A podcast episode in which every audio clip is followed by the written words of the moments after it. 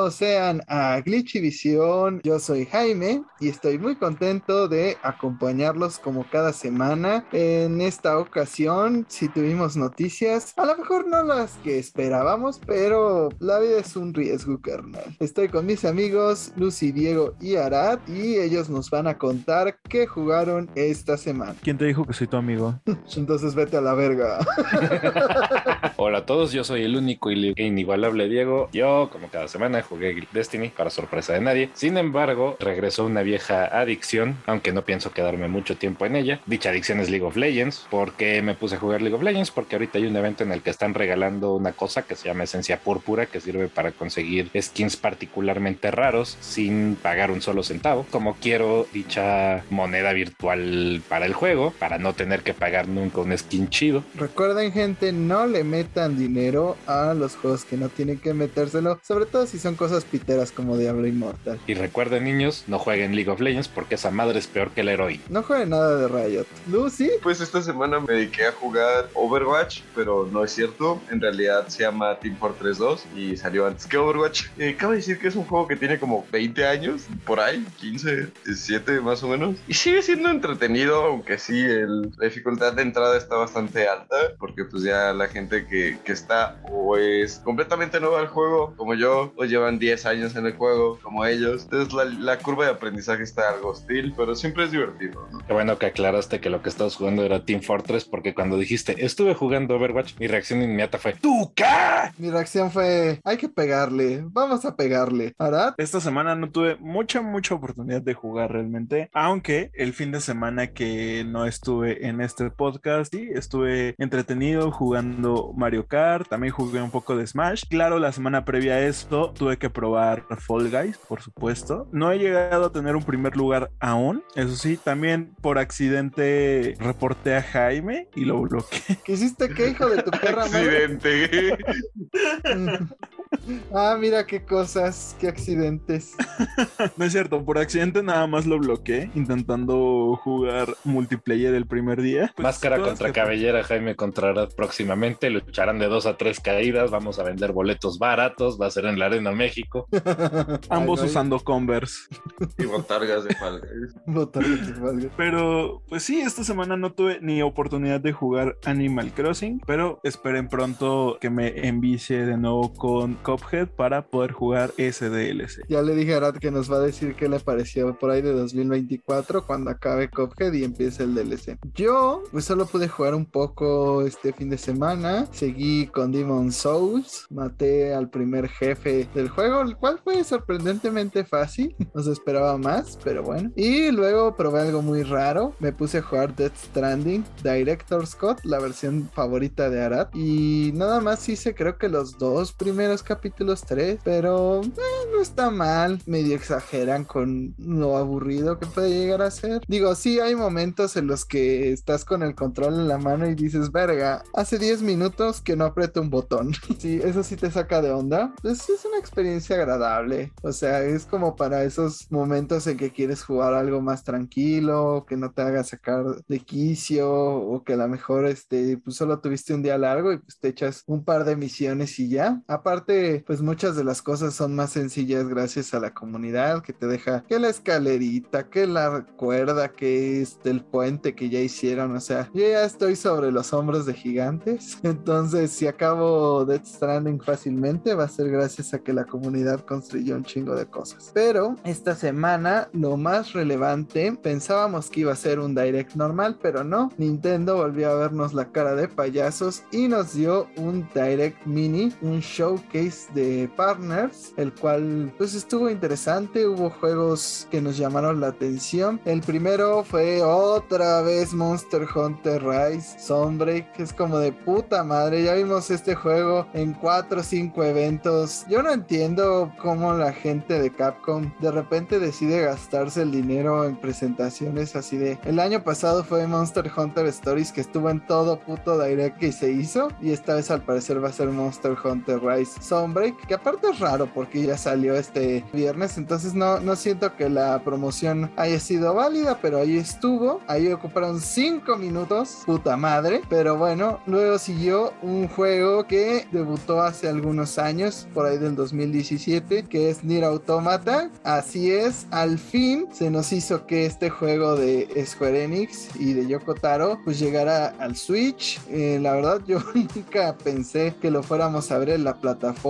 Lo vamos a ver, pero en 140p. Es lo que te iba a decir, que durante la semana anunciaron las resoluciones que alcanzaría y sorprendentemente este port está bastante bien hecho porque doqueado pues alcanzará una resolución de 1080p y en modo portátil lo puedes jugar en 720. Digo, ahí sí veremos qué tan variable sea el frame rate, pero pues al menos le echaron ganitas a este juego y aparte tendrá disfraces exclusivos de la versión de Switch. Obviamente era imposible meter Kingdom Hearts, pero tenemos Nier Automata. Lucy. Como chingados no va a estar bien bonito el pinche port de Nier Automata. Se tuvieron un putero de tiempo para hacerlo. A mí no me engañan, probablemente llevan trabajando en él desde casi casi la salida del juego, quizás un poco después. Y pues en algún momento por lo del COVID y las cuestiones así tuvieron que parar la producción, pero pues sí está demasiado bien hecho para hacer algo que hayan cronchado de alguna forma. Sin embargo, recordemos que el porta computadoras fue una basura total y completa, o que por lo menos no corre bien a sus cuadros constantes. Véanlo con ligero escepticismo. Sin embargo, si sale y sale bien, el juego es un hit garantizado. Yo les garantizo que se le van a pasar muy bien con este juego y es 100% recomendable. Para mí, este juego es un 10 de 10. Also, no se encariñen con sus save times, todo lo que les puedo decir. O si háganlo y sean unos culeros como yo. Yo les recomiendo ampliamente que lo jueguen. Durante la semana escuché un comentario que pues tiene mucha razón, que dice que usualmente los usuarios que solo tienen Switch les vale verga cómo se ven esos juegos, solo los quieren jugar. Entonces, pues háganlo.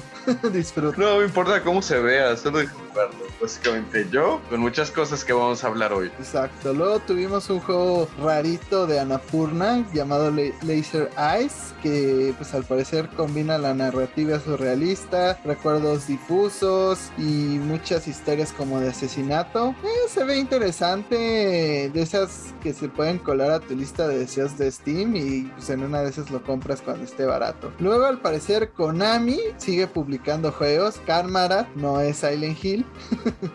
Solamente fue una segunda parte de Bomberman R, que fue este juego con el que se lanzó el Switch. Y al parecer, pues sí estará muy enfocado en el multiplayer esta segunda parte. Pero pues, se ve interesante, llega a todas las plataformas, saldrá para 2023. Ah, no mencioné que Nier Automata pues sale ya casi en octubre. No tendremos que esperar mucho para poder experimentar este juego. Para estas alturas estoy casi seguro de que lo están haciendo para hacer emputar a la- Es que vamos a lanzar cosas para todas nuestras IPs, excepto Silent Hill, porque chinga tu madre. Ara. Konami son una bola de culeros, tú lo sabes, yo lo sé, la población americana lo sabe, la población mundial lo sabe en realidad. Pues Bomberman es un personaje querido, entonces verlo no tan olvidado es bueno. Sin embargo, recordamos que es Konami, entonces igual y sale el juego y es una, o lo que sea que sea esto, y es una basofia, ¿no? Bueno, se supone que lo hace la parte estadounidense de Konami. ¿Y dónde está Metal Gear? Quiero una colección de Metal Gear, Konami. Dámela. Porque si quitas un juego de las de Steam y de todos lados, pues sería para que lo publicaras, ¿no? Digo, pero hablando de juegos que yo quería que publicaran, al fin Capcom me hizo feliz, me dio la razón, me hizo caso y publicó una colección de Mega Man Battle Network Legacy Collection, la cual pues incluye 10 juegos, digo, muchos son estilo Pokémon,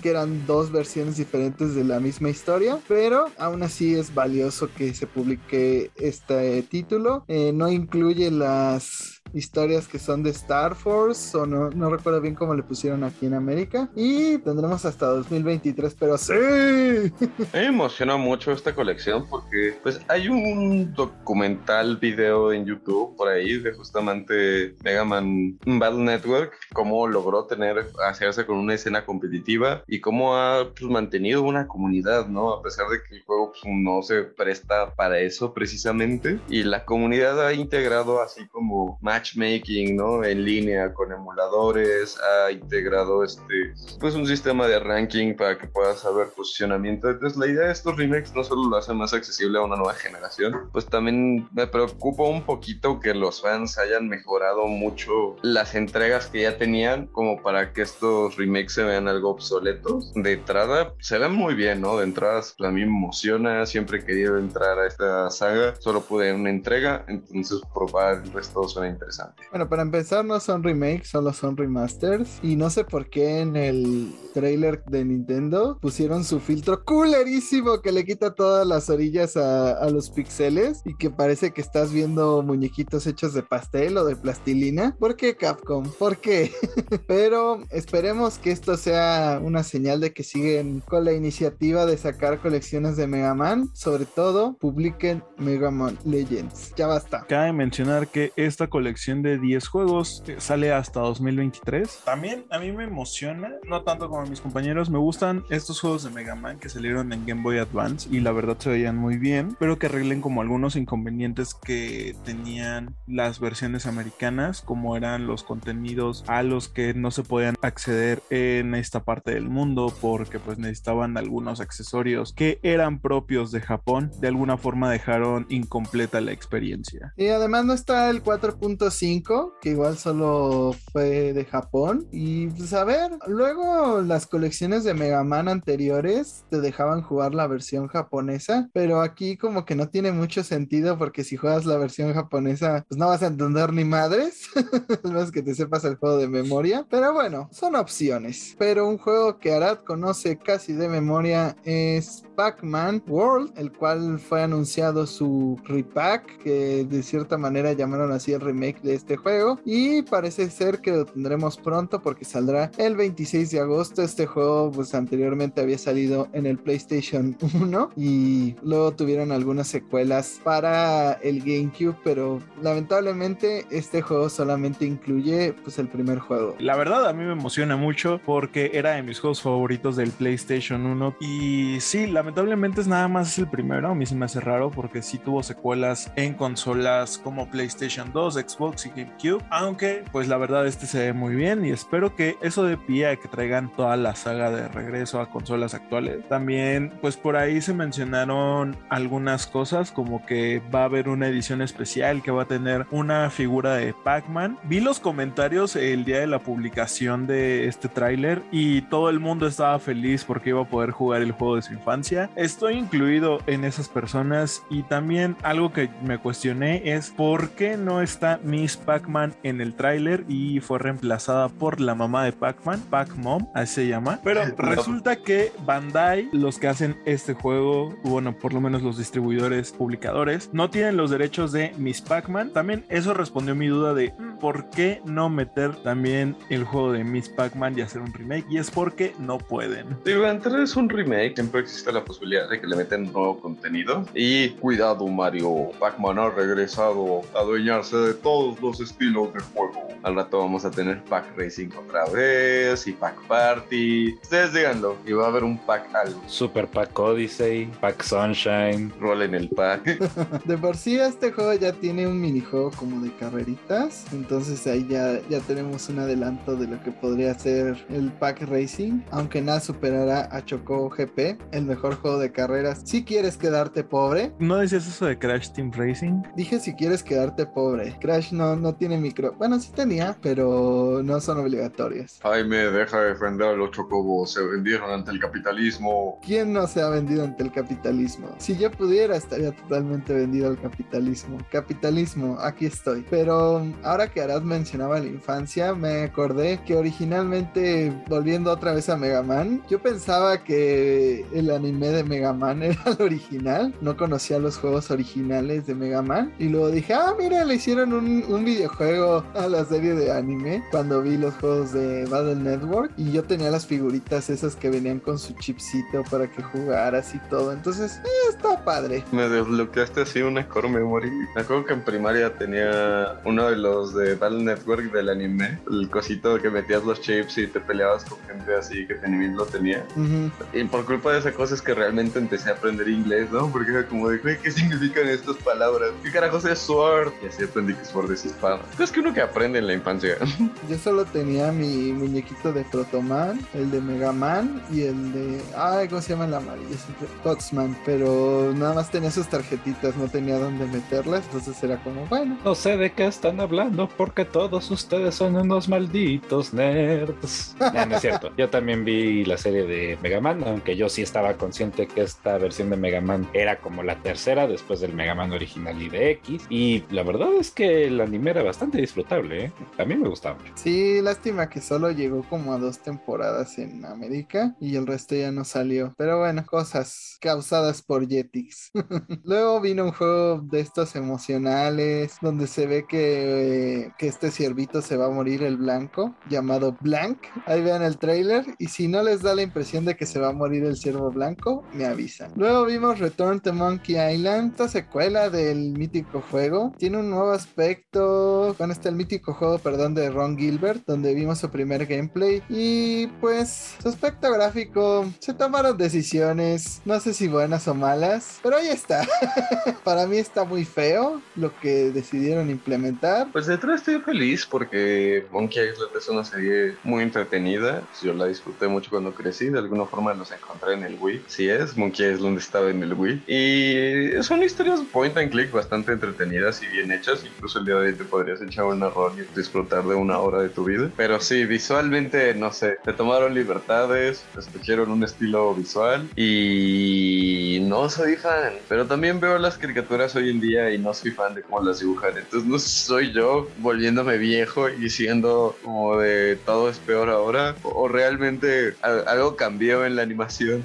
no sé qué está pasando. No sé, creo que le pudieron dedicar más presupuesto. Pero en este sentido, pues los fans de los videojuegos cada vez que pueden demuestran la caca que son algunas de las comunidades. Mientras más te vas metiendo, más caca son. Y al parecer, pues hubo bastantes críticas hacia Ron Gilbert, el cual tuvo que llegar al extremo de cerrar sus redes sociales. Pero cuéntanos, Arad, qué fue lo que sucedió precisamente. ¿Compartes la opinión de las personas? La verdad es que creo que como usuarios, sí, pues obviamente tenemos ese derecho, sobre todo si estamos gastando en criticar el producto. Sin embargo, hay formas, hay maneras de hacerlo. El creador de Monkey Island recibió pues una cantidad abrumadora y exagerada de comentarios negativos sobre el aspecto que va a tener este juego, pero no eran comentarios en buena onda así de tu juego se ve horrible, arréglalo, por favor. Y de hecho vi como algo en Twitter como que entre ellos mismos eh, dentro de la comunidad se estaban motivando a llegar con estos comentarios negativos al blog y fue ahí cuando el creador de este juego decidió restringir eh, lo que las personas pueden comentar y es que sí, o sea, sí estoy de acuerdo con la idea de que podamos eh, criticar algo, pero hay un límite y, un, y hay formas, hay maneras. Personalmente no, no me gusta cómo se ve, pero pues, no llega al punto de decir como de no, te pinche güey, pi, pi, pi",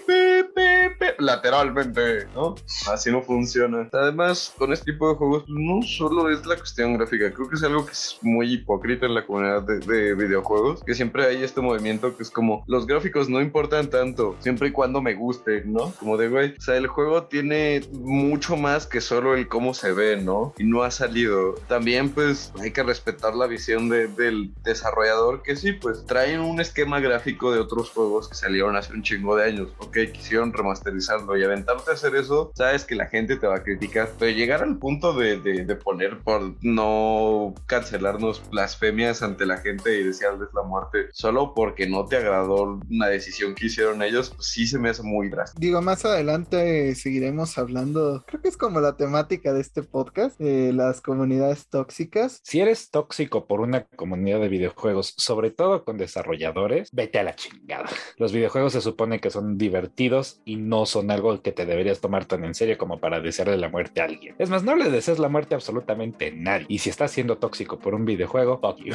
No sean tóxicos, amigos. Y sobre todo, pues pobre Ron Gilbert, ya no va a volver a hacer juegos. Si apenas había vuelto, va a decir, ¿para qué vergas volví con esta bola de basuras? Pero un juego que sí se ve bastante bien en Nintendo Switch. Es Mario Plus Rabbids Sparks of Hope, que llegará el 20 de octubre. Lamentablemente todo esto ya lo sabíamos porque Ubisoft no puede guardar un secreto. Otra vez se les liqueó el anuncio un día antes, ya sabíamos que iba a haber una edición Gold, ya sabíamos que iba a haber al parecer un directo con más detalles de este juego. Luego yo vi el directo, no aportó nada que no viéramos en E3, pero bueno, solo como que se expandió un poquito la jugabilidad de Bowser y de este personaje y mujer raro que decidieron meter, que aún no sabemos pues, como muy bien su rol en la historia, pero al parecer pues sí mantendrá esta jugabilidad que ya habíamos visto en otros trailers de ahora más al estilo XCOM, pues que te muevas en circulitos en lugar de cuadrículas y sobre todo eso, que vimos que Bowser será jugable y que al parecer la misión de estos conejos de ahora será robar la energía de los Lumas conejo. Y pues no mucho más, eh, ya sale próximamente el 20 de octubre, así que ya se va llenando el calendario de Nintendo, pero ustedes qué opinaron? ¿Les gustan estos juegos de estilo estrategia con conejos o no? Sí, eh, soy fan de los, eh, de los XCOM y para mi sorpresa el primer juego acabó siendo muy divertido, cosa que yo no me estaba esperando en lo más mínimo. Es extraño ver a Mario con un tipo pistola. Los Rabbits no me sorprenden, pero Mario, Peach y así sí es un poco extraño. Sin embargo, tienen esta magia extraña de los juegos de Nintendo que es como de, hey, todo está bonito y todo está lindo. Y aparte, digo, es un XCOM ligeramente rebajado, pero es bueno. O sea, el juego en verdad es muy divertido. Pues la verdad, a mí también me está gustando mucho Mario Digo, no lo he terminado. Lo juego por ratitos, pero es bastante entretenido y creo que también, pues es muy bueno para pasar el rato. Cuando pasas un tiempo sin jugar un juego, como que se te olvidan los controles y eso. Sin embargo, este juego es tan simple que no se te olvida cómo jugarlo. O sea, creo que por ratos sí es como un reto porque sí tienes que armar como tu equipo con los conejos y con los personajes, pero es bastante simple y bastante agradable. Entonces, por supuesto que voy a gastar mi dinero en Mario Conejos 2. A pesar de no haber terminado el 1. Tú cállate con, tú hiciste lo mismo con Horizon. No es momento de cuestionarme a mí por mis pobres decisiones. Pero luego presentar. Sí, sí lo es. luego presentar dos juegos. Uh, uno llamado Little Noah, Sion of Paradise, que es un roguelite en scroll lateral con un toque artístico estilo anime. Luego vimos Railgrade, que al parecer consistirá en maquetas de trenes, los cuales tendrás que ir construyendo como pedacitos para que vaya avanzando el tren y se desarrollen las sociedades alrededor. Y luego vimos un juego que se ve interesante que es RPG Time, al parecer es un RPG en el cual tendrás que ir avanzando por las páginas del libro. Se ve como creativo, pero también se ve bastante complicado, al menos a mi parecer. Es como de, mmm, no lo sé, como que tiene demasiadas mecánicas. Va a tener 200 páginas de aventura y puzzles y llegará el 18 de agosto. Finalmente llegamos a el momento de la semana de hablar de Sonic porque no puede pasar una semana sin que le demos algún comentario a nuestro erizo azul favorito y es que llega tu madre Sega. Ah, espera, todavía no, todavía no es la noticia, perdón. es que el marketing de Sonic... no es una noticia, es mucha ira. es mucho enojo, pero ahora lo dije así, quién sabe por qué. Pero pues el marketing de Sonic Frontiers ha sido cuestionable, por lo decirlo menos. Antes tuvimos estos pequeños videos de ayer, luego vimos otro pedacito en Summer Game Fest y luego tuvimos esos 3 segundos en el Sonic Central, pero al fin en el Nintendo Direct vimos en la peor resolución posible. Aún no sé cómo este juego va a jalar en Switch, pero bueno, vimos que al parecer dentro de esto de como pastito verde con rampas en el cielo que no tienen sentido, pues todo esto solo será como una especie de hub en el cual podrás entrar a otros mundos que sí tienen un poquito más que ver con Sonic. Vimos un nivel como que de una fábrica que se veía interesante. Vimos otro que era más colorido, más al estilo de Sonic. Y por lo visto también habrá niveles 2D. Entonces yo solo tengo una. ¿Por qué no enseñaron esto desde el puto principio? ¿Por qué? ¿Por qué? ¿Por qué? ¿Por qué? O sea, nunca entenderé a, Sega ni sus decisiones de marketing ni de vida. Es la compañía más extraña de la tierra. O sea,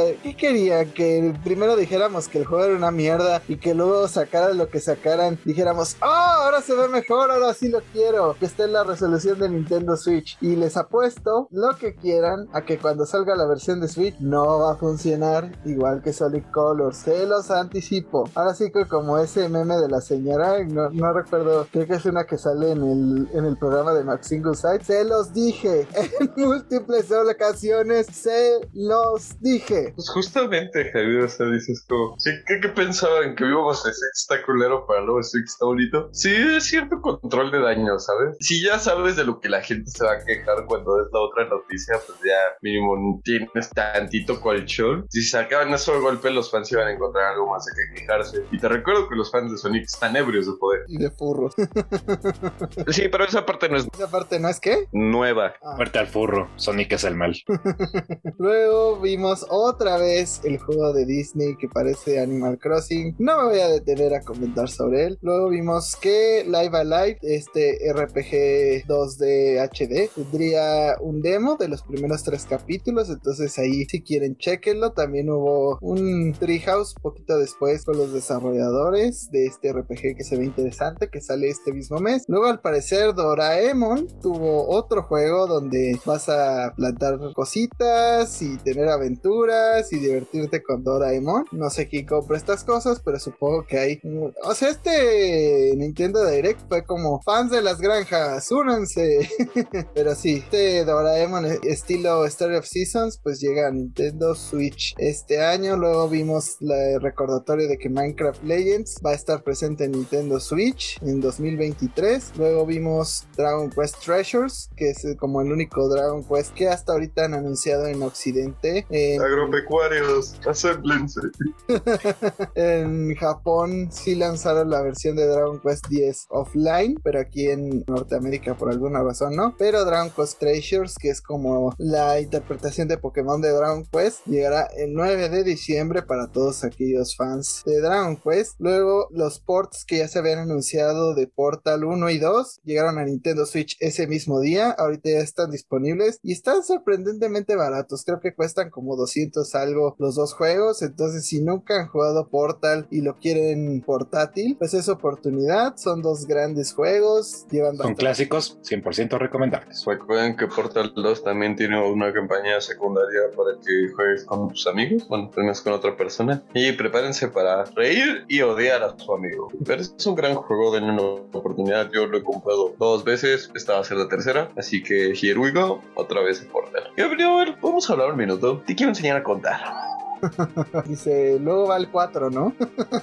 Hablar de aventuras agropecuarias, llegó otro juego de Square Enix que se llama Harvestella, en el cual también vamos a tener aventuras estilo RPG, pero en las cuales primero tendrás que farmear y tendrás que pues estar buscando elementos para tu granjita y para hacer comidita y yo no sé dónde, dónde saca Square Enix para hacer tantos juegos, la verdad. No sé quién compra estas cosas, pero ahí está Harvestella para todos aquellos que quieran. Y finalmente el anuncio fuerte con el que cerró este Direct y lo que Lucy había estado esperando todo este tiempo es que los juegos principales de la saga Persona, Persona 5 Royal, Persona 4 Golden y Persona 3 Portable van a llegar a Nintendo Switch. Persona 5 Royal va a tener una versión física que llegará el 21 de octubre. Persona 4 y Persona 3 no están confirmados en cuanto a la fecha ni si tendrán una versión física. Y yo digo, denme una versión física. A-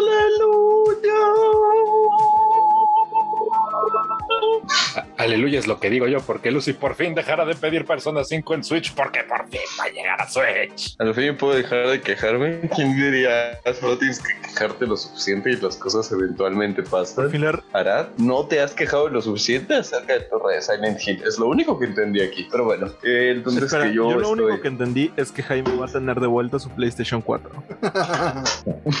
Primero tiene que alcanzarlo, weón. Mira, una pensaría eso. Luego le dije, ¿lo vas a comprar? Me dijo, yo lo tengo aquí. Y yo, maldita. Mi abogación no era por el hecho de si lo voy a jugar en Switch o no, porque en estos momentos soy pobre. Mi abogación era de que el juego debería ya haber salido para Switch. Lo malo es que ya no puedo quejar de, de eso con Joker en Smash. Ahora solo tengo que admitir que me caga el personaje en Smash. Está roto y yo soy malo contra él y me parte la madre. Y sí, estoy salado. Admitir que eres un hater al fin. Pero, este, Fuck you, América. Digo, fuck you, Arsene. más allá de eso, todos los que sí tengan dinero y estuvieron bicheando porque, "Ay, ¿por qué qué hiciste Switch? ¿Por qué? Cómprelo. No quiero oír excusas, no quiero oír mamadas. Todo el tiempo están de, uy, si llegara un Switch vendería un chingo. Quiero ver esos números. Los fans de Persona por fin podrán jugar Persona por primera vez. sí, muchos de ellos sorprendentemente no, no han jugado grandes juegos de Persona. Yo solo he jugado el 5, para ser honesto, y algunos spin-offs. Por lo mismo, no estaban tan a la mano los otros juegos. Hola, soy fan de Persona. Yo he jugado el 5 dos veces porque tengo la versión Royal y la versión normal. Tengo el Persona 4 Golden y jugué el Persona 3, pero yo jugué la otra versión, la que no es portable. Jugué Persona 5 Res, me parece que es el título. Fes. Fes, gracias. Y esa la jugué de manera 100% legal. pero es la, y aparte es la versión chida. Es lo, lo único que cuestionas por qué no pusieron esta versión para este release, pero no podía ser lo suficientemente bueno. pero bueno, ya esta persona, yo voy a jugar el 3 y el 4 cuando se pueda, porque maldita sea, no, no los pudieron sacar el mismo día. Espero que haya versión física y espero que pronto sepamos de Persona 6, que ese seguramente lo voy a jugar. Mi opinión en general de este Direct, ah, ¿saben por qué me compré un PlayStation 4 hace muchos años? Porque dije, nunca voy a poder jugar Persona 5, ni Automata en el Switch, así que me compré un Play 4. Llenos aquí, pero ¿cuántos años tuvieron que pasar? ¿Cuántos? Digo, también hubieron cosas como Resident 2 Remake que me empujaron a comprar un Play 4, pero principalmente eran esos dos juegos en el 2017-2018 que decía, puta madre, ¿por qué en Switch nunca salen? Y ya, hasta que dije, ¡ya! Entonces, Nintendo, te perderás de dos copias, una de Royal y la otra de Nier Automata aunque probablemente como soy una perra de, esos juegos, los vuelva a comprar. Nada más para tener la portada diferente de Mira Automata, que está bonita. Así de, pero los trajes son nuevos. Este Nintendo Direct nos dejó más dudas que respuestas porque todos nos quedamos como, ¿y el Direct de verdad, apa?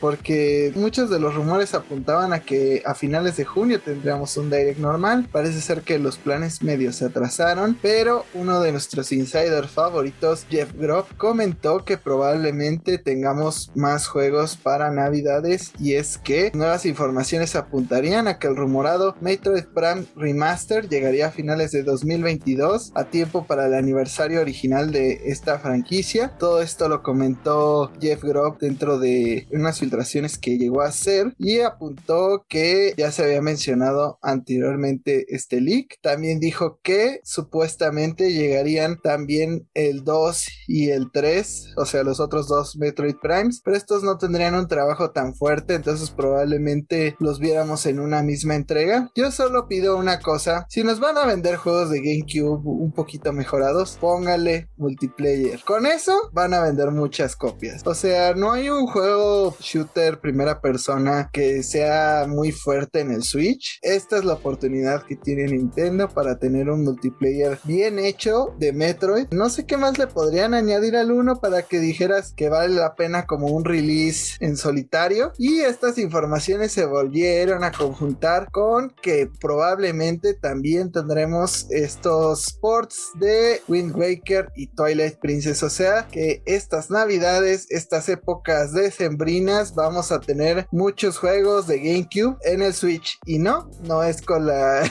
con el Nintendo Switch Online. Pero, ¿qué opinan ustedes de estas navidades al estilo GameCube? ¿les interesaría alguno de los juegos presentados en esta lineup de finales de año? Todos, o sea, creo que el Q ha sido mis consolas favoritas, me pegan la nostalgia, pero siento que ya se lo agarraron así como, bueno, siempre que sea Navidad, vamos a contar con el espíritu de Navidad y la nostalgia para que la gente compre juegos de cubo otra vez. Lo voy a hacer, pero indignada, pero lo voy a hacer. El espíritu del cubo sigue persiguiendo al Switch. Ahora saquen Mario Strikers HD porque el que sacaron actualmente no está chido.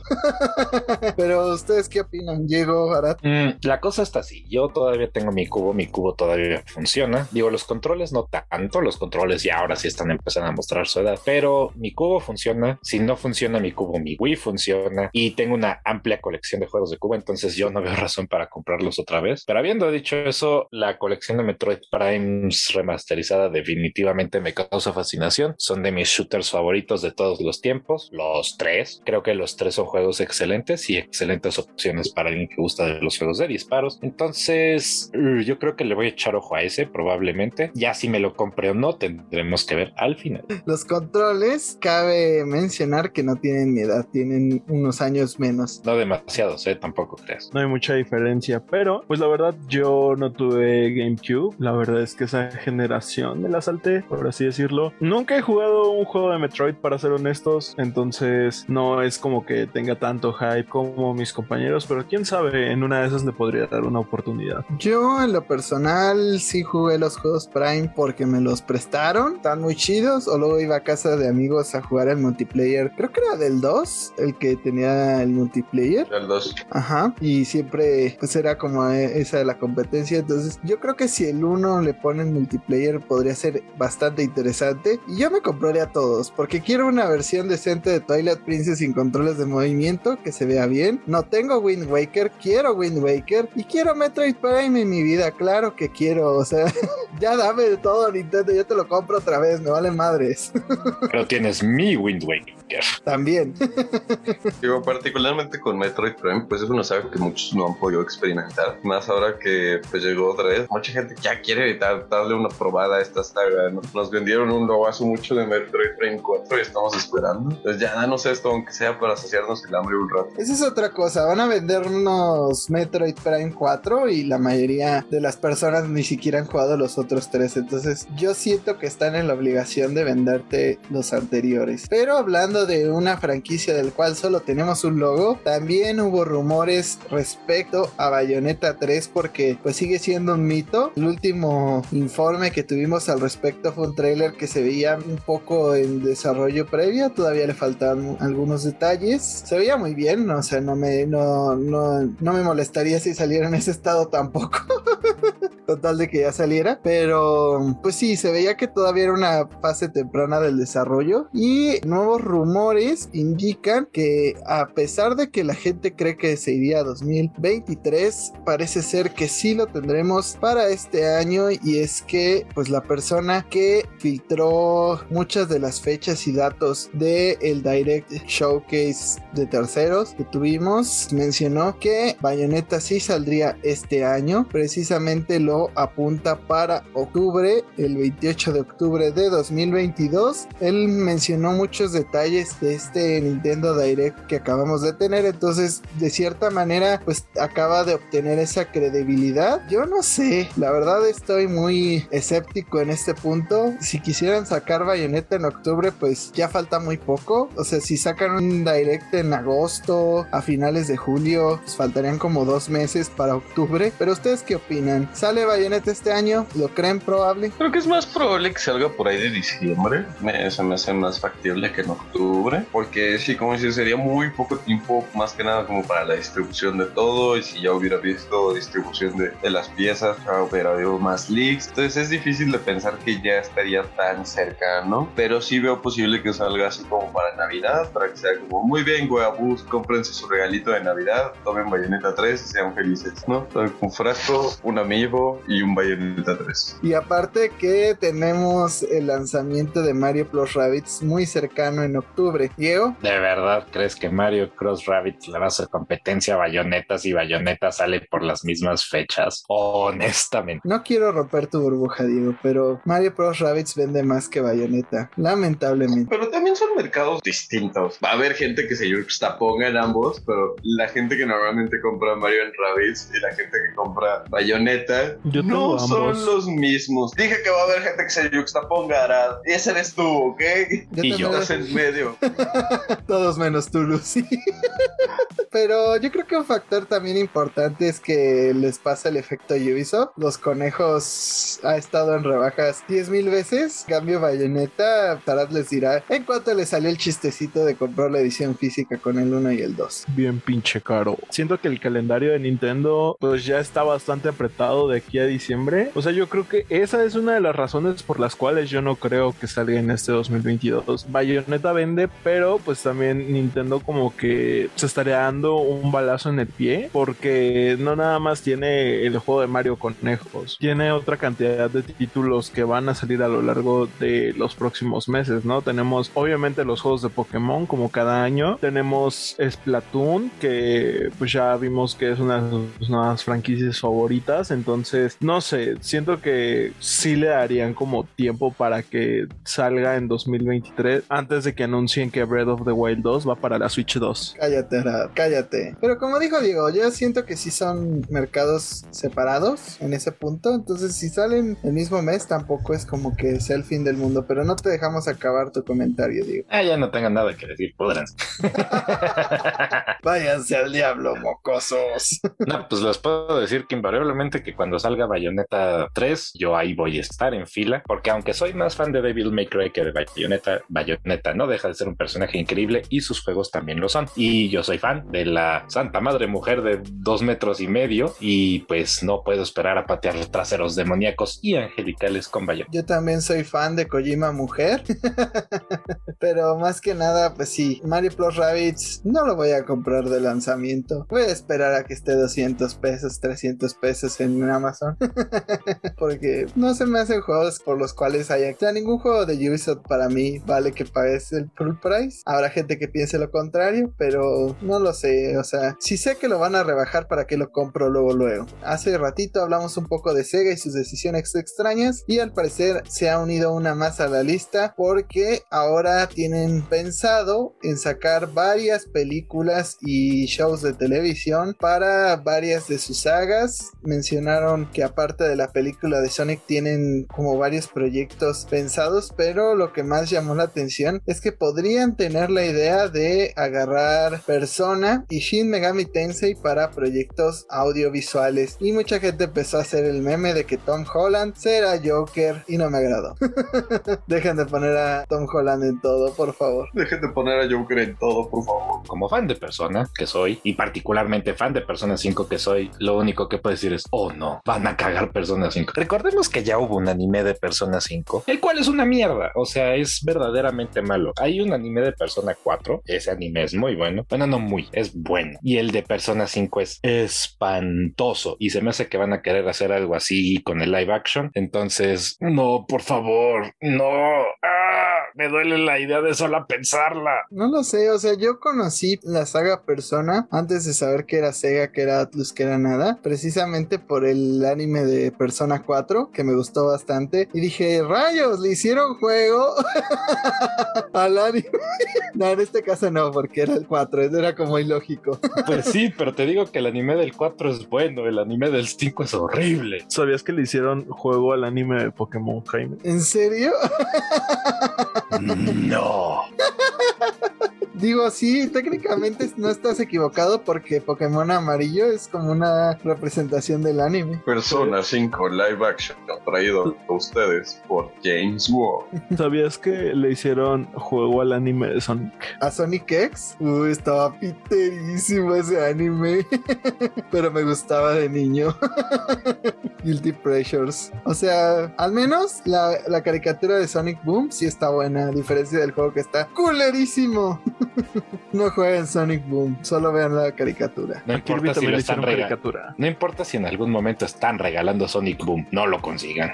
Se los digo por su propio bien. Es como lo que dije la semana pasada o la antepasada con Ark Survival Evolved. No importa si lo están regalando, no lo jueguen, es horrible.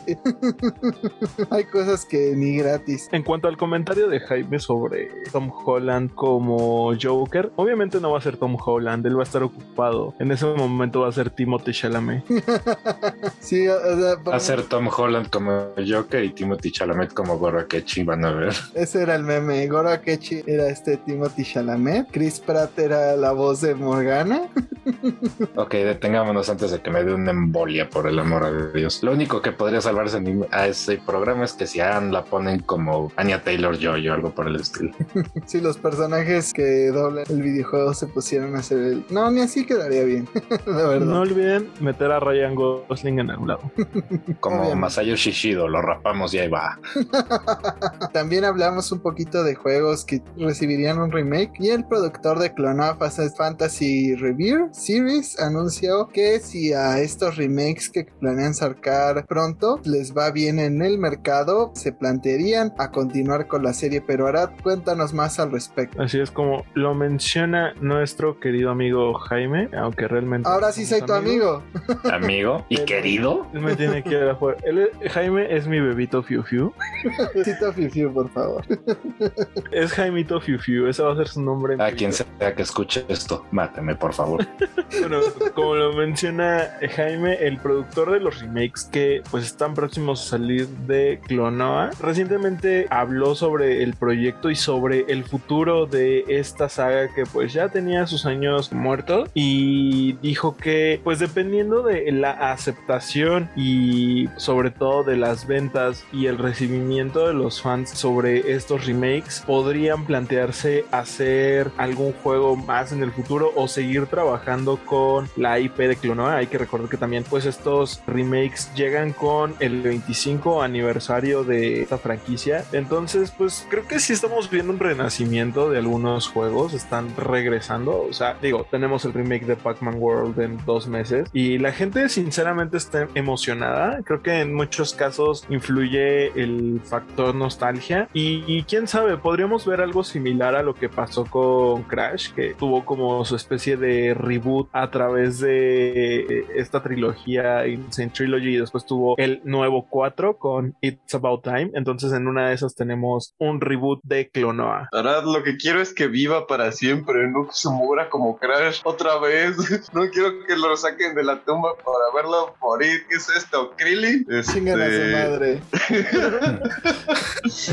Escuchas, no les pido mucho, les pido un like a veces, que tengan una bonita semana. Pero les vengo aquí a pedir hoy, compren ese maldito remake de Clonoa, porque necesito más. Muy será, la nostalgia tiene mucho que ver. Las pocas personas que he conocido que sí llegamos a jugar Clonoa en, en su release original, lo recordamos con gusto, pero no somos muchos, ¿no? Entonces entiendo que este remake también es para exponer a mucha gente al personaje porque no lo conocían o para recordárselos, ¿no? Entonces espero que este juego le vaya a ir muy bien. Yo voy a hacer una de esas compras o quizás dos si es necesario. No me importa cuántas veces tenga que comprar este maldito juego para asegurar el futuro de Clonoa, pero lo voy a hacer. Pues yo seré una de esas personas que comprará el remake de Clonoa porque estoy muy interesado. Jugué los primeros. Son juegos muy bonitos. La historia eventualmente se pone extraña y éldrica, casi casi como si fuera Kirby, pero son juegos muy agradables y me encantan a ratos los juegos que tienen esta perspectiva de 2.5D. Y pues, no es un personaje que recibe amor a ratos, pero no en forma de sus juegos. Por ejemplo, en Tales of Symphonia podías disfrazar a Precia combatir como Clonoa, pero más allá de eso, yo voy a ayudar a Lucy en su misión y yo probablemente me consiga el remake. Mm, una saga muerta de la cual solo hay trajecitos. Mm, ¿Dónde habré oído eso? Cállate, compra el maldito juego, Jaime.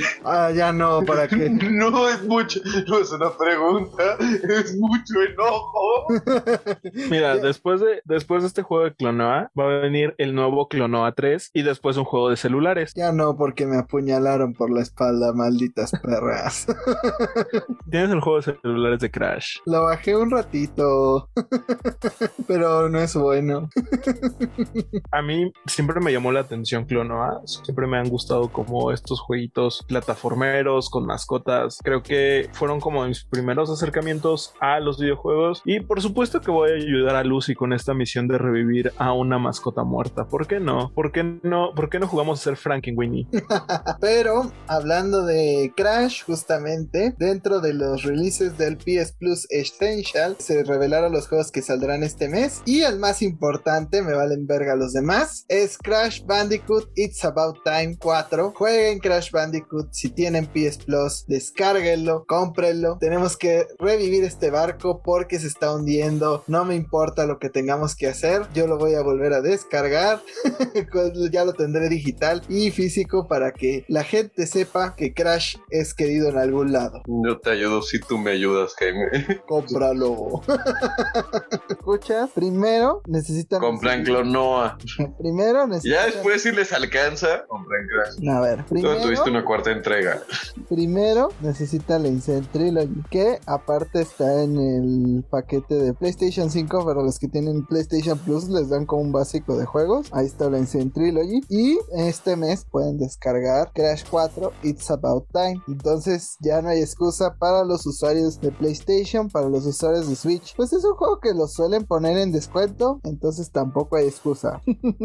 Entrenle recio a Crash. Pero hablando de mascotas muertas, pues Soccer Punch acaba de matar otra, al menos por ahora, porque recuerdan que la semana pasada platicamos sobre que estaban desarrollando un juego de mundo abierto que tenía algunas mecánicas de sigilo, pues esta semana confirmaron que no se trata ni de Infamous ni de Sly Cooper, que no hay proyectos pensados para estos juegos clásicos de Soccer Punch y que ni siquiera le han encargado ninguna clase de proyecto con este nombre a ninguna casa desarrolladora externa. Para mí es un potencial completamente desperdiciado y nada. Diego. yo quería un nuevo Infamous o un nuevo Sly Cooper, pero particularmente yo quería más un Infamous. Creo que ese es un mundo al que podrían regresar y le podrían sacar mucho jugo. O sea, es un mundo de superhéroes o podrían sacar un superhéroe nuevo y yo estaría más que encantado. El año pasado jugué Second Son, nada más por el ocio de hacerlo. O sea, no estaba esperando nada del juego y me acabó gustando mucho. Yo siento que es un poco de potencial desperdiciado y me duele ese potencial desperdiciado. A mí duele como literalmente salieron a darles el plomazo a la cara los fans. Es como, sí, sí, todos juntos, ok. Ustedes están esperando algo de Infamous Sly Cooper, sí, sí. Ok, qué bueno, sigamos con el plan.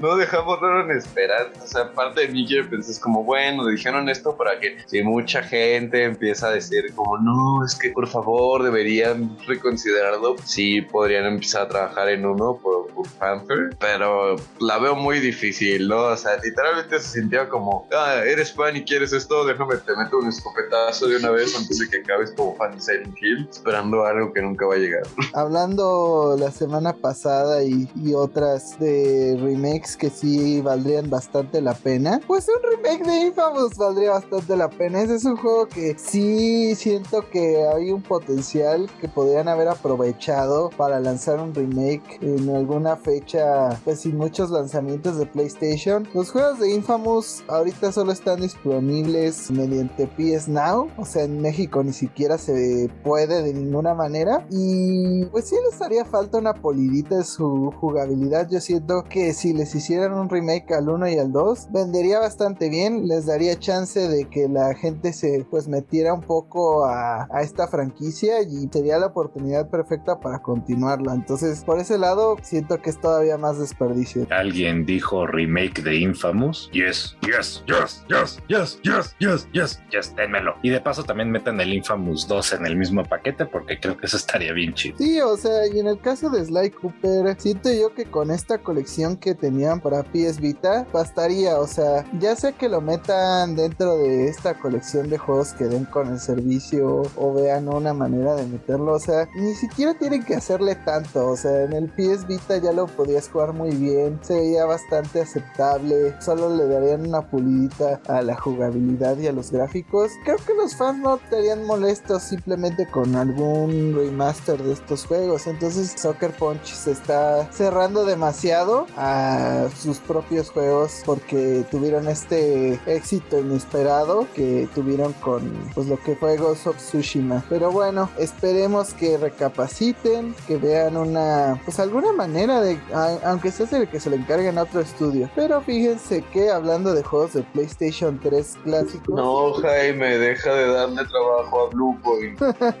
Güey, yo quiero que Bluepoint trabaje en todo, o sea, si pueden trabajar en los Souls, sobre todo, porque Demon Souls se ve pere precioso. Ojalá y, hagan un remake de, de Bloodborne con gráficas. Yes, yes, yes, yes, yes, yes, yes, Con gráficas de Blue Point. O sea, lo que haga Blue Point, yo lo quiero.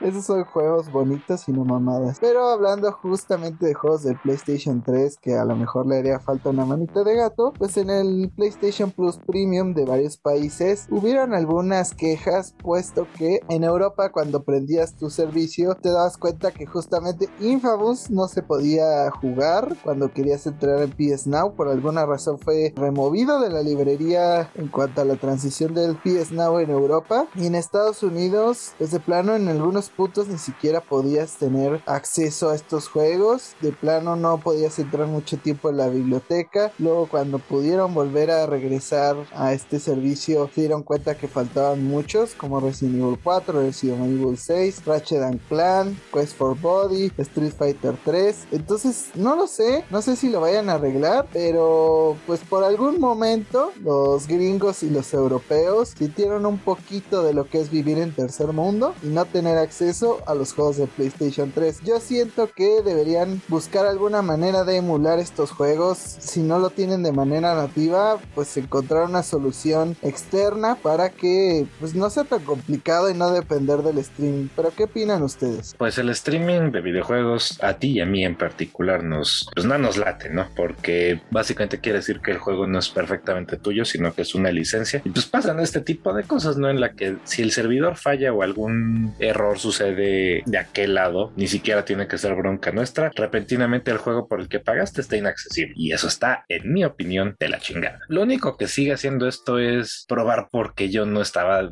dispuesto a echar mi dinero en el PS Now. O sea, no es como que pueda, porque México, pero el servicio no me convencía en primer lugar y ahora me convence todavía menos. Pues hoy en día ya la mayoría de los juegos son así. O sea, la cruel realidad es que ya los discos, tus tarjetitas, lo que sea que uses para poner tu juego en tu consola, muchas veces solo es una llave, ¿no? Una llave que te da acceso a ese contenido, pero bien te pueden bloquear el contenido, ¿no? Traigas la llave o no. O sea, es como si te cambió el candado, pues no te sirvió de nada. Y ahora que con streaming se siente más, ¿no? Porque hay más cosas que dificultan el hecho de poder jugarlo, ¿no? Muchas veces las consolas pues tienden a ser populares por este plug and play, que ya nada más descargas tus juegos, pero este, este otro nivel donde pues, si tu internet no está bien o no está estable o como en este caso los servidores tienen un error o fallan o simplemente pues vives en tercer mundo, pues te chingaste, ¿no? Cosa que con un juego físico no pasa o al menos no siento que pase tanto. Son pocos los juegos que hoy día te obligan a tener un acceso a internet y pues esos juegos son horribles. Doom lo hizo y lo odio. Amo Doom, pero me caga que hayan hecho eso. Además no es como mucho lo que pedimos, ni siquiera es que digamos vuélvanos a sacar en formato físico. Digo, me encantaría, pero no es lo que están pidiendo, solo estamos pidiendo que puedas descargarlos igual que los otros juegos. O sea, sí entiendo que hay que meterle mucho dinero y demás a la infraestructura para poder hacer estos emuladores de Play 3, pero Xbox lo hace. Xbox te deja jugar cualquier juego que ya tengas y ni siquiera es lo que estamos pidiendo en ese sentido que puedas meter tu juego de Play 1 y funcione. Solo queremos que de alguna manera podamos tener acceso a estos títulos de antes, ¿no? Y sobre todo, pues quitando la parte del streaming que siento yo que todavía no está en muchas regiones y sobre todo en PlayStation, pues en el punto que nos gustaría. En ese sentido, pues PlayStation tiene mucho trabajo que hacer, pero sobre todo donde más trabajo hay que hacer fue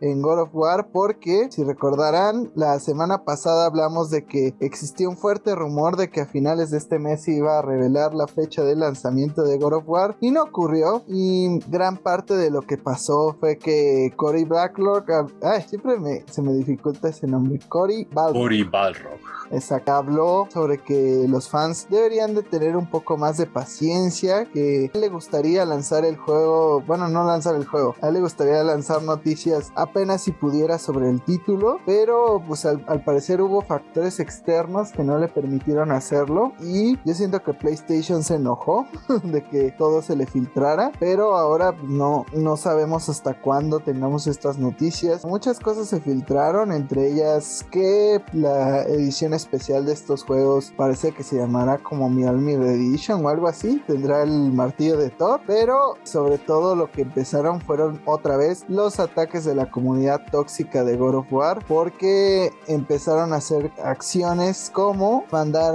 fotos no solicitadas de sus miembros a los desarrolladores para presionarlos de alguna manera. No entendí mucho el punto de esto, pero sí fue parte de lo que empezaron a hacer, a ser bastante tóxicos en redes. El mismo Cory se enojó y les dijo, pues que esto no era manera de comportarse evidentemente, que qué chingados. y pues sí, o sea, yo creo que estoy muy de acuerdo con un comentario que vi en línea, que por cada pendejada que hicieran los fans de God of War para que sacaran el juego o algún anuncio, deberían retrasarlo una semana. Pero, ¿qué opinan ustedes? ¿Cómo vieron esto durante la semana? Y sobre todo pues un tema que hablamos en este tiempo previo con lo que pasó con el juego de Monkey Island. No creo que ninguno de nuestros escuchas sea lo suficientemente inepto como para mandar una foto de su miembro a un desarrollador exigiendo que se apuren. Y francamente, yo siento que es, bueno, no, no voy a decir más allá de eso, pero mi única duda es, ¿qué carajos les hizo creer que eso iba a funcionar? Bueno, ¿qué carajos en general, no? Pero aparte, ¿qué carajos les hizo creer que iba a funcionar? Que, mira mi pito, ahora dime la fecha de salida. ¿Qué chingados? ¿Qué pedo mental traes en la cabeza? ¿Qué te hizo creer que eso es una buena idea? ¿Estás pendejo? No, no es, eso no es una pregunta. Estás pendejo. Es una total y absoluta afirmación. No es una pregunta. Es. Váyanse a la verga todos. Gracias, Jaime. Yo también lo estaba pensando.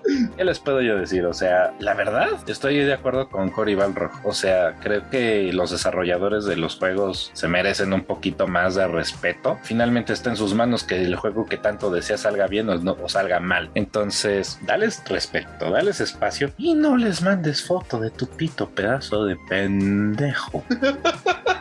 Mira el pito, ahora dime la fecha de salida. Estás hipnotizada por lo pequeño que es. No sé qué tenía en la cabeza, no sé cuál era el plan. Solo me muestra que en toda comunidad hay imbéciles y que esos imbéciles tristemente son ruidosos y la minoría ruidosa siempre deja una mala impresión, ¿no? O sea, no digo que todos los fans de God of War se han secado el, el miembro al aire y le han mandado la foto a los de, pero pues es una mayoría escandalosa que deja una mala impresión. Y pues sí es ridículo, ¿no? O sea, ¿qué logras, no? O sea, al final es entender que es una forma de violencia entre una persona, más que nada, pero también es una lógica estúpida donde, ah, pues tú me hiciste enojar porque no me diste algo en el momento en que yo quería que me lo diera. Entonces voy a mandarte algo con tal de chingarte, ¿no? Es como de, ¿qué carajos? Efectivamente, no le manden su foto de pito a nadie. Recuerden que existe la ley Olimpia y pues también hay que recordar que las decisiones de los anuncios, las decisiones de salidas de juegos, pues tampoco están como en manos de los desarrolladores muchas veces, o más bien siempre hay entidades arriba de ellos. En este caso, pues obviamente está pues todo el equipo de PlayStation. Digo, a todos nos gustaría saber pues ya cuando se lanza este juego de God of War, pero pues al final los que toman la decisión están incluso arriba del estudio de Santa Mónica. Además, ni siquiera es que ya vayan a sacar el juego, están chillando por un comercial de algo que va a salir eventualmente. What the fuck? o sea, ni siquiera es que les vayan a dar algo. No tiene sentido, no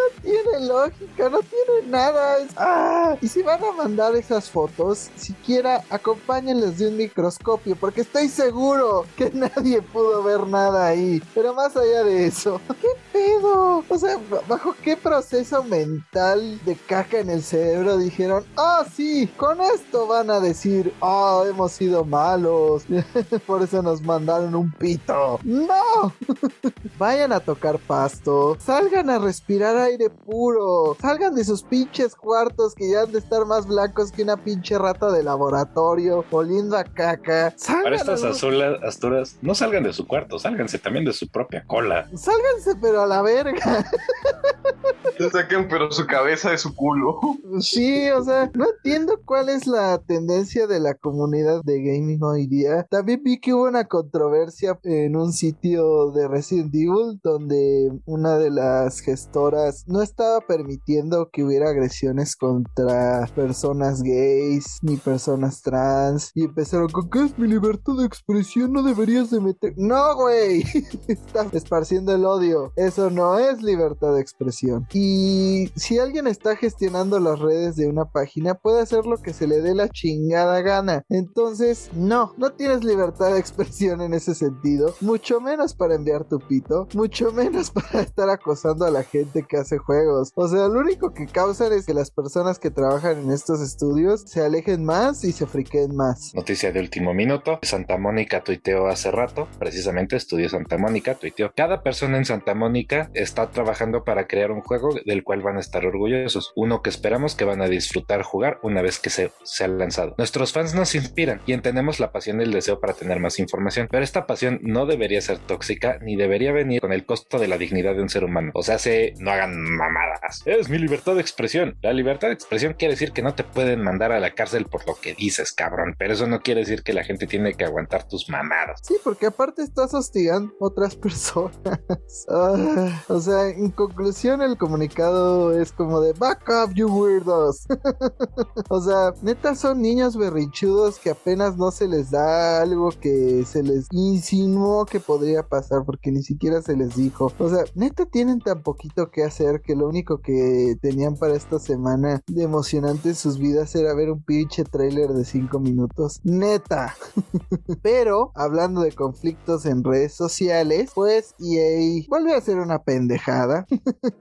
no. Así es, decidieron unirse a este tren que hay últimamente que ah, creo que es para forzar eh, interacciones con la gente, pero bueno, cada uno pone así como yo soy un 10, pero y entonces esperas que la gente te ponga como pero nada, eres perfecta y eres un 10, así de no, no eres no eres un 10, de entrada nadie nadie de los que pusieron en ese tren que son un 10 son un 10, me consta. Pero eso Electronic Arts puso sí, ellos son un 10, pero solo les gustan los juegos single player y pues esto causó mucho enojo en la comunidad en general. Estudios como Anapurna pues se les echaron encima mencionando como que deberían checar esto antes de publicarlo. Varios desarrolladores de la misma EA pues empezaron a quejar, así uno puso pensando todo el trabajo que hice hasta la medianoche para la mejor parte de Mass Effect y 2 y que quedará bien para que vengan a publicar esta mamada. Eh, Vincent Pela también puso una carita como de decepción y muchos miembros de la comunidad pues se quejaron de este sentido. Luego empezaron a hacer como comparativas de pues como Jedi Fallen Order y otros juegos single player les ha ido bien y sus juegos multiplayer que son Battlefield, Battlefront 2, Anthem, la mayoría no pasan del 4 o 5 de calificación y los que son single player tienen 8, 9, 10. What the fuck? o sea, ¿por qué esta tendencia de EA a rechazar lo que solo porque no les dan millones y millones de dólares? No sé, o sea, siento que era algo que no tenían que hacer y que ahora los metió en un pedote. Pero ¿qué opinan ustedes? Sobre todo, pues de esta tendencia de que hay últimamente de atacar los juegos single player que ahora todo tiene que tener multiplayer. Ahí, ahí tiene años diciendo que el juego de una sola persona iba a morir tarde que temprano. El cliente es el que ha demostrado de que están porque todos los juegos que son más vendidos o que tienen mejores calificaciones, adivina que son de una sola persona. Los juegos de muchas personas pueden tener buena calificación, sí, por supuesto, y pueden ser juegos que la gente ama y disfruta, sí, por supuesto, y pueden generar enormes cantidades de dinero debido a la estupidez de la gente, sí es cierto, saludos FIFA. Pero, o sea, los juegos que mejor venden siempre, los que venden más copias, son los de un solo jugador, y los que tienen mejores calificaciones siempre son los de un solo jugador. Es más, creo que lo mencionó Jaime, de hecho, no creo, me consta que lo mencionó Jaime. Jedi Fallen Order es su mejor juego en los últimos 10 años, vendió más que cualquier FIFA, vendió más que cualquier Call of Duty. Y adivinen qué, es un juego de un solo jugador. Entonces, que salgan a tuitear este tipo de estupideces demuestra los ciegos que están en el mercado. Ellos creen que su burbujita es lo que está correcto y pues no, o sea, no, o sea, ¿qué les hizo creer que esto estaba bien? No lo sé, pero están muy equivocados. Insisto, el mercado es el que lo ha demostrado, ¿no? Pues tendrán que seguir sacando bodrios como antes para darse cuenta. Pero lo que al principio pensamos sería un gran juego y no acabó siéndolo tanto fue en Gran Turismo 7, ya que al parecer los jugadores profesionales de este simulador de racing y mucha de la comunidad empezaron a externar sus quejas. Pero ahora cuéntanos un poquito lo que pasó con Gran Turismo y sobre todo, pues, ¿qué has escuchado tú, qué has visto en relación a este Gran Turismo que pues ha causado más controversia que otros títulos que suelen salir de esta franquicia? Así es, hay distintas opiniones dentro de la comunidad que es fan de este título, sobre todo por una de los sistemas de microtransacciones que se incluyeron dentro del juego. Y es que los jugadores no están contentos con esto, además de que pues está un poquito desbalanceado. Ya lanzaron incluso algunas peticiones y no nada más los grupos de un solo lugar, es un comunicado internacional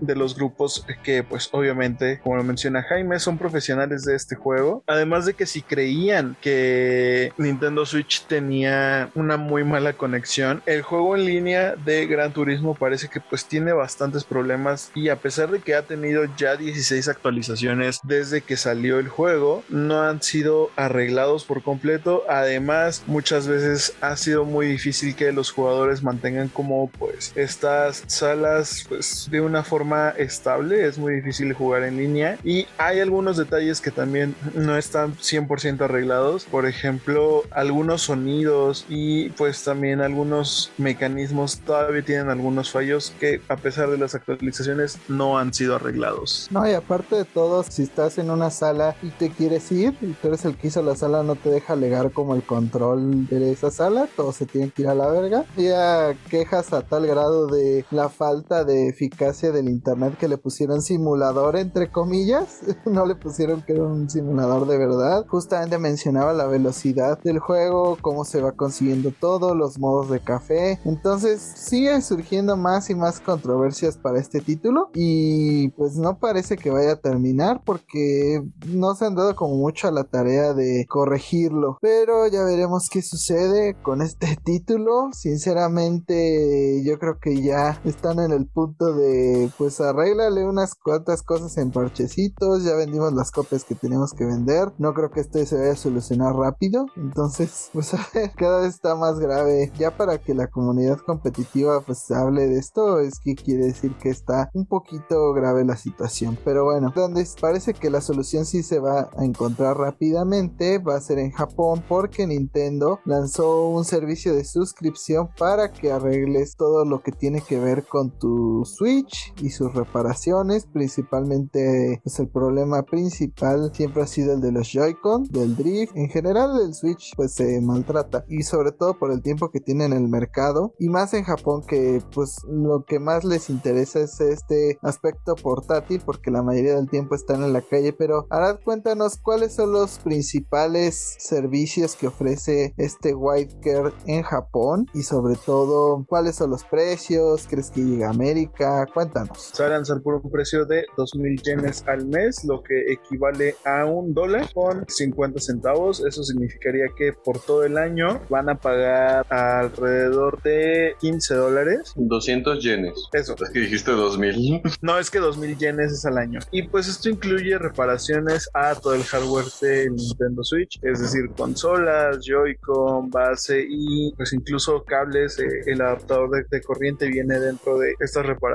Pueden pedir hasta 6 reparaciones al año, incluso cubre daños relacionados a accidentes con agua. Y realmente yo siento que todo esto tiene que ver un poquito más con los Joy-Con, porque, bueno, ustedes sabrán que eh, los Joy-Con, a pesar de que salieron hace años, no han tenido mejoras como tal. Y algunos usuarios todavía reportan, se les están dañando a cada rato. Incluso hay quienes tienen que repararlos casi a los tres meses de haberlos comprado. Pero tú qué opinas, Jaime? Pues sí, Nintendo no ha arreglado esta situación. En América ya habían ofrecido que solucionaran este aspecto mandando gratis los Joy-Con para que te los prepararan de cierta manera, pero pues ojalá en América fuera en este sentido así tan amplio que cualquier cosita que le pase a tu Switch pues la puedas solucionar rápidamente. Pues de entrada se me hace el colmo que este servicio esté apenas saliendo. Esto debieron haberlo sacado en chingo. Segundo, dudo mucho que vaya a salir fuera de Japón por la infraestructura que tendrían que invertir. Aunque si lo llegan a hacer sería concesiones a otras compañías como es... O sea, tenemos... ah, ¿Cómo, cómo se llama? Donde tienes que mandar tus Joy-Cons aquí. Son una basura y se llevan tus Joy-Cons como tres meses para luego regresar de otros completamente distintos. La Tamel. Nah, ese pedo. Y lo que me pareció chistoso es que marcan esta opción como que puedes pagar mensualmente, pero tienes límite al año, ¿no? Entonces, como de muy bien, ya me chingué mi, mi Joy-Con seis veces. Voy a dejar de pagar este pedo hasta el próximo año. Creo que en ese sentido ya pagaste el año, entonces ya te chingaré. Pero sí, o sea, creo que la, la también este asunto no serviría de mucho. Yo envié una vez unos Joy-Cons justamente y se tardaron muchísimo tiempo. Me tuvieron en el teléfono un buen rato preguntando todo para que me mandaran uno diferente. Ni siquiera se tomaron la molestia de abrir el que ya tenía. Me enviaron otro y ya. Y ese mismo se volvió a descomponer al poco tiempo. Entonces creo que los Joy-Cons pues va a ser una problemática constante. Nintendo lo sabe, por eso pone estos servicios. Y pues más bien yo sigo esperando para ver a qué hora sacan un nuevo Switch que no se rompa a la primera de cambio. Pero continuamos con más noticias. Y es que pues alrededor de la semana Pokémon Go tuvo algunos movimientos notables. Y obviamente los vamos a reportar aquí. Arad, cuéntanos qué fue lo que pasó con estos planes que tienen para el aniversario del juego. Pues ya detallaron que pues a raíz de sus seis años estando disponible van a realizar una serie de eventos, entre ellos pues la aparición de adivinen qué Pokémon con sombrero, uno que nunca hemos visto. Eh, a partir del miércoles 6 de julio y hasta el 12 de julio pues va a aparecer un Charmander con sombrero de fiestas. Este Charmander ya ¿Ah, había no aparecido. Pikachu? No. Siempre es Pikachu. O sea, sí va a haber un Pikachu con un sombrero de pastel, ¿ok? Pero ese siempre sale. por eso. Pika- Pikachu va a tener un sombrero especial, pero también Charmander. Ah, pero tú le quieres pegar a Charmander a huevo y no te voy a dejar. Aparte de esto, van a estar apareciendo con mayor frecuencia los iniciales de todas las regiones, además de que va a haber posibilidad de que aparezcan en su versión Shiny, a excepción de los iniciales de las regiones Kalos y Alola. Además, pues va a haber incursiones relacionadas a este aniversario con los iniciales de la primera generación, bueno, con las evoluciones finales de estos iniciales, y también van a aparecer algunos Pokémon extra por esta celebración en estado salvaje, como Clowncher, Gabite, Helioptile siendo de los más raros, y pues yo esperaba algo un poquito más, no sé, espléndido que un Charmander con un gorrito. Toma, también hay un Pikachu con un gorrito.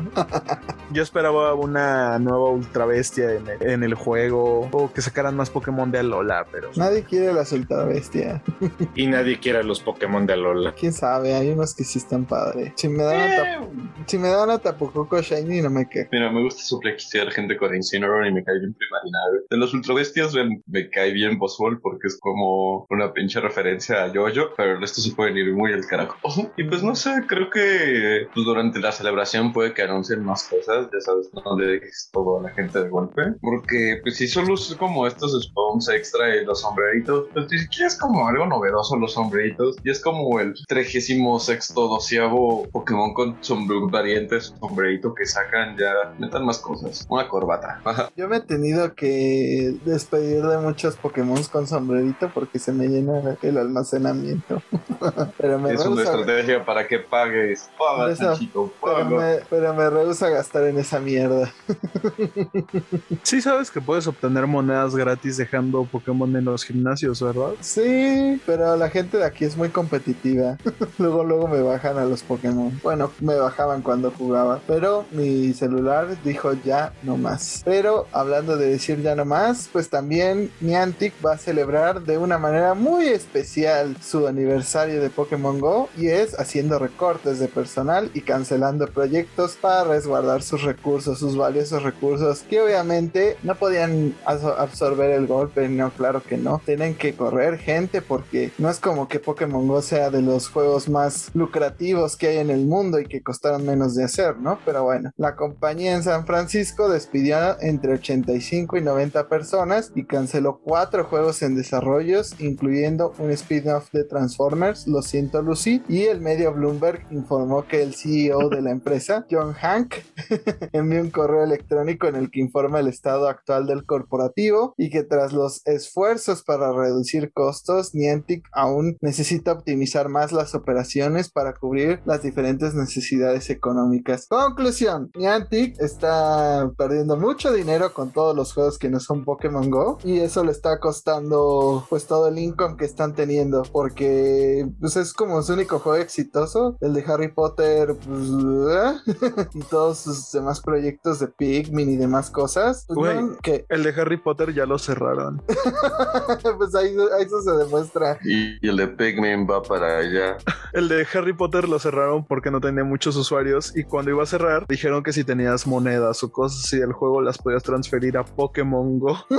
Exacto, entonces yo creo que Bloomberg amablemente les dijo de optimizar sus activos es ya deja de hacer juegos de otra cosa que no sea Pokémon Go. Además de ya ponte a hacer juegos que sí jalen y quién carajos quiere hacerse por el mundo juntando Pikmins cuando puedes juntar Pokémon. Es importante. También pues Niantic está en un lugar muy chistoso que es mucha gente que quiere invertir. Niantic acaba invirtiendo en Nintendo y ese dinero no le llega a Niantic. Entonces es chistoso, ¿no? Como metiendo la pata y con confusión de, de quién está haciendo el juego, pues Niantic se está yendo lentamente a una aguja. Hay gente que invierte en Nintendo solamente para preguntar de F0, pero bueno. Yo soy una de estas personas que invirtieron en Nintendo solamente para preguntar por FC. Pero ¿qué no aparte de todo Niantic? ¿Qué no fue esa compañía que hace aproximadamente un mes contrató a un especialista en NFTs? Porque tenían pensado sacar su propia plataforma de meta universo y no sé qué chingados como los cabrones de Facebook, los desde el metaverso. En fin, a lo que voy es que pinche Niantic, no vales madre. Seguramente eres de esas compañías a lo Activision Blizzard que dicen, oh sí, sí, tuvimos este ingresos récord este año, pero nos vamos a, hacer, a deshacer de 30 de ustedes. Pinches hipócritas de mierda. Bueno, pues nada más quería decir eso de Harry Potter, pero lo tuve que decir antes. Y es que sí, todos los juegos parece que si no son Pokémon Go van a fracasar. También algo tiene que ver que pues la mayoría de estas experiencias que están haciendo para juegos móviles básicamente están tratando de imitar lo que hicieron con Pokémon Go. Básicamente Harry Potter era un Pokémon Go de Harry Potter y Pikmin Bloom es Pokémon Go pero con Pikmin. Aunque pues algo que sí hay que destacar es que pues su infraestructura era igual y no tenían que gastar mucho en eso, ya que por ejemplo las Poképaradas o lo equivalente a Poképaradas en tanto en el juego de Harry Potter como en el de Pikmin son las mismas Poképaradas de Pokémon Go. ¿Por qué han estado haciendo el mismo pinche juego desde hace años? El primero que hicieron también era de buscar lugares históricos y simplemente lo resquinearon con algo de Pokémon y ya. No saben hacer otra chingada cosa más que buscar puntos, hacer que gires para sacar cositas y ya. Les pegó de puro chiripa lo de Pokémon porque cualquier cosa que le pongas Pokémon va a funcionar y ahora piensa que, que eso les va a funcionar eternamente. Es como el pinche Bethesda nada más usando el mismo engine culiado para todos sus pinches juegos. Váyanse a la verga todos. Tenía que sacarlo. Hablando Dijo, si a Pokémon Company le ha funcionado por seis generaciones, a mí también. pero hasta Pokémon Company ni siquiera hizo Arceus para medio fingir que está haciendo cosas diferentes para luego vendernos el pinche Scarlet y Violet que es lo mismo que Pokémon Espada y Escudo y que se los compremos. Puta madre. y funcionó. Pero hablando de sacar cosas, pues Star Ocean tuvo que adelantar alguno de sus anuncios porque pues mucha de esta información ya se había filtrado y sacaron un trailer con algunas de sus características principales, pero sobre todo con la fecha de lanzamiento. Pero digo, ¿podrías decirnos qué fue lo que pasó con este título? ¿Alcanzaste a ver el trailer? ¿Te vale madres Star Ocean? La verdad es que no, Star Ocean me llama la atención hasta cierto punto al menos. El diseño de personajes se ve interesante y el mundo también. Y el, en el tráiler he de admitir que el combate se ve particularmente curioso e interesante. Definitivamente el combate me llamó la atención porque se ve como muy activo y muy rápido. Más allá de eso y de mis opiniones extrañas, ya llevábamos aproximadamente medio año de no tener noticias de Star Ocean de Divine Force, pero como dices, salió este tráiler en el que Square Enix confirmó la fecha de lanzamiento del nuevo capítulo de esta saga desarrollada por Tri-Ace, que recordemos que también trabajó en varios títulos de Nintendo en su momento, como Baten Kaitos. Así que si están interesados en este juego, pueden apuntar en sus calendarios el 27 de octubre del año en curso, porque esta es la fecha de salida del juego. Como dije, salió con un tráiler que tiene un muy buen puñado de secuencias de gameplay. Como dije, a mí particularmente lo que me llamó la atención es el combate que se ve frenético, es en tiempo real, se ve muy activo, se ve espectacular en ciertos aspectos también y pues me gustó. Y los ambientes que combinan fantasía y ciencia ficción. Yo no estaba tan interesado hasta antes del tráiler, pero el tráiler me hizo decir, oh, definitivamente lo voy a tener en mi radar. El juego va a salir en PlayStation 4 y 5, Xbox One y Series X y S y en Steam. Pero ustedes, ¿qué opinan? ¿A alguno de ustedes les interesa o les llama la atención Star Ocean? Sí, me interesa, se ve bastante entretenido. En cuestión de cómo es el mundo, me recuerda un leve a Godite, pre-fin del mundo. Pero sí es un juego que definitivamente me. Bueno, voy a estar viendo más información, voy a traerles más noticias porque sí me está llamando. Es raro que Square Enix hasta ahorita se haya animado, siendo que no falta tanto para que salga el juego, pero pues ojalá le metan más al marketing para que pues más fans puedan llegar a comprar este título y sobre todo enterarse que siquiera va a salir. No cometan el mismo error que con Babylon's Fall, Square. Bueno, eso ya sería muy complicado. Ese sí fue un pinche desastre. horrible. Me imagino que es todavía la misma persona que estaba jugando Babylon's Fall. ¿Será el único pobre imbécil que sigue en ese juego? Estaría cagado meterse Steam para ver quién sigue jugando Babylon's Fall. Pero bueno, hablando de juegos que sí tienen gente y bastante, la comunidad de Minecraft sufrió un golpe bastante fuerte con la lamentable muerte de Technoblade, uno de sus streamers más conocidos y pues él de, de cierta manera dejó un mensaje bastante emotivo para todos sus fanáticos. Pero Lucy, cuéntanos qué fue lo que pasó con Technoblade y sobre todo qué te deja todo lo que hizo durante su trayectoria como streamer y pues cómo te sientes al respecto de lo que pasó. Antes que nada, pues Technoblade era un youtuber de Minecraft, falleció de cáncer tras estar luchando con el cáncer fase 4 y pues dejó un último mensaje que leyó a su padre, ¿no? Porque él no se sentía como grabando ya en la condición que estaba de salud, en el cual se despide de sus fans les agradece realmente por todo el apoyo que le han dado, explica por qué empezó a vender tantas cosas en el último año, que fue pues, para dejarle dinero a sus hermanos para ir a la universidad,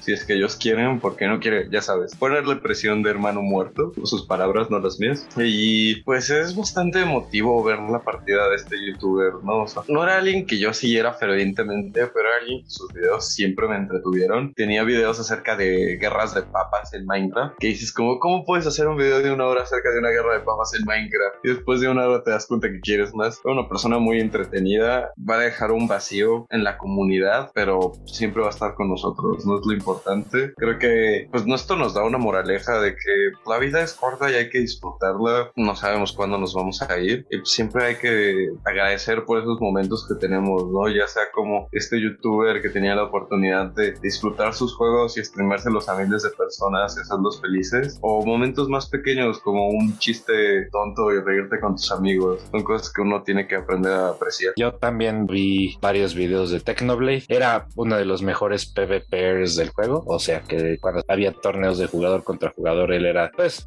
de manera seguida el mejor, al punto en el que el meme que rodeaba su nombre era Technoblade nunca muere, y pues es un meme que todavía continúa después de su muerte en la vida real. Todo el mundo está así como de no se preocupen, él va a regresar tarde que temprano porque Technoblade nunca muere. Parte de eso era parte del servidor de, de roleplay de Dream, el Dream es e SMP, y era parte importante de él, era una figura constante, amenazadora y a ratos heroica. Yo no soy tan fan de Minecraft y nunca he dicho que lo soy, sin embargo, estoy seguro que la comunidad va a extrañar mucho a esta figura tan positiva. Lamento lo que pasó con este streamer, la verdad yo no lo conocía porque pues en general Minecraft no me interesa mucho, pero creo que es bastante positivo el mensaje que dio Lucy de aprovechar el tiempo que tenemos y más que nada pues que nos la pasemos bien, más allá de las noticias que hemos dado esta semana donde la gente pues hace que una experiencia tan padre como los videojuegos se vuelva tóxica y fea, pues traten de recordar que los videojuegos son para divertirse y no para estar creando ambientes tóxicos y peleas y guerras de consolas. Creo que eso es lo más importante. Pero, una pregunta ignorante. ¿Esa cosa tenía PvP? ¿Cómo? No, igual en el juego vanilla,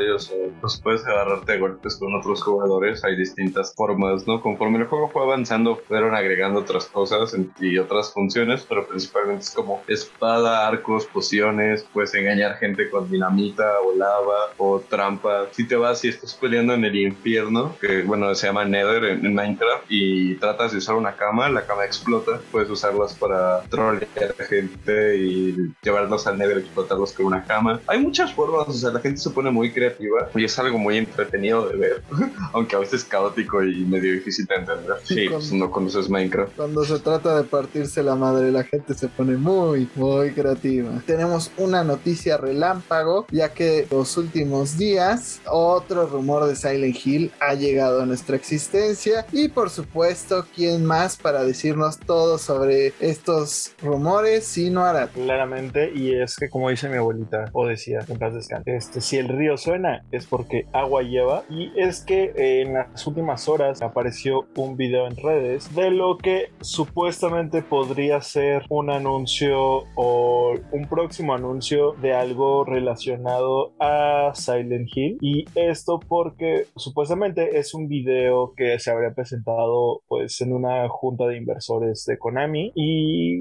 la fecha que muestra es el 12 de julio se supone que este día habría un anuncio supuestamente con este video y en el video pues incluyen algunos detalles relacionados a la saga como el halo del sol que pues los fans de Silent Hill sabrán que es parte importante en la trama de estos juegos. Tengo una duda, ¿las juntas de inversionistas de Square Enix son tan transparentes como las de Nintendo que literal casi casi ponen lo que dicen o, o simplemente es algo que alguien creyó haber oído o que consiguió misteriosamente o algo así? No sé si las de Square Enix, pero parece... Digo las de Konami, perdón. pues no lo sé, o sea, se supone que este video obviamente va para el público, pero primero fue mostrado en estas juntas. Cuando el río suena, agua lleva, pero este mendigo río tiene sonando de manera seca desde hace aproximadamente 5 años y yo no veo claro qué chingado. Yo insisto, hasta que no salga Konami mismo diciendo va a salir, yo no me voy a creer absolutamente nada. Si no, voy a estar con las mismas ilusiones y sueños rotos que Arad y no quiero llegar a eso. Arriba la esperanza, abuelita.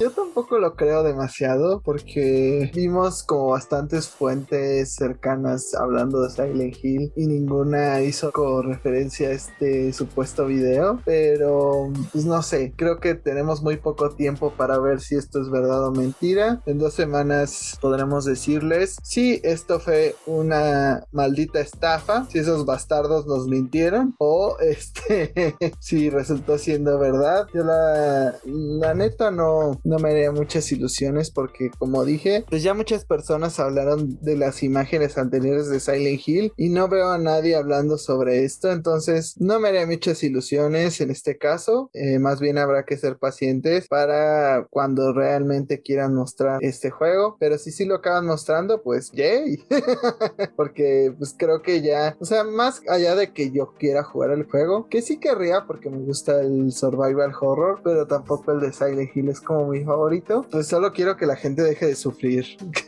que dejen de hacer teorías conspirativas y solo sean felices. Pero en temas de Arad surgió un nuevo trailer de Digimon Survive. Hay que recordar que este juego ya está a nada de salir, sale a finales de este mes, el mismo día que sale Xenoblade Chronicles 3, por lo cual yo presagio que no debe ir tan bien, pero siempre todo puede suceder. Pero cuéntanos Arad qué fue lo que se reveló dentro de este trailer. Bueno, pues en este trailer se nos mostró un poco más de gameplay, se nos dio un poquito más de detalle de cómo va a ser la historia. Básicamente lo que ya sabíamos que es un juego de decisiones, o sea, todo lo que hagas en este juego va a influir en varios aspectos, incluso obviamente en cómo va a terminar la historia, pero también en la forma que tomará tu Digimon al final. Sabemos que los Digimon tienen esta evolución ramificada y dependiendo de las decisiones que tomemos, nuestro Digimon, en este caso Agumon, va a terminar siendo un Wargreymon u otras posibles especies. Yo no sé, o sea, entre más veo este juego, más digo, como de es un Disgaea chat. ¿Qué está pasando aquí? O sea, tomar decisiones en Disgaea también. Reclutar personajes que puedes vencer, Disgaea también. Movimientos de terreno en 3D con figuritas 2D, no Disgaea también. Entonces, pues mira, sí, mucho de decisiones, pero el juego no es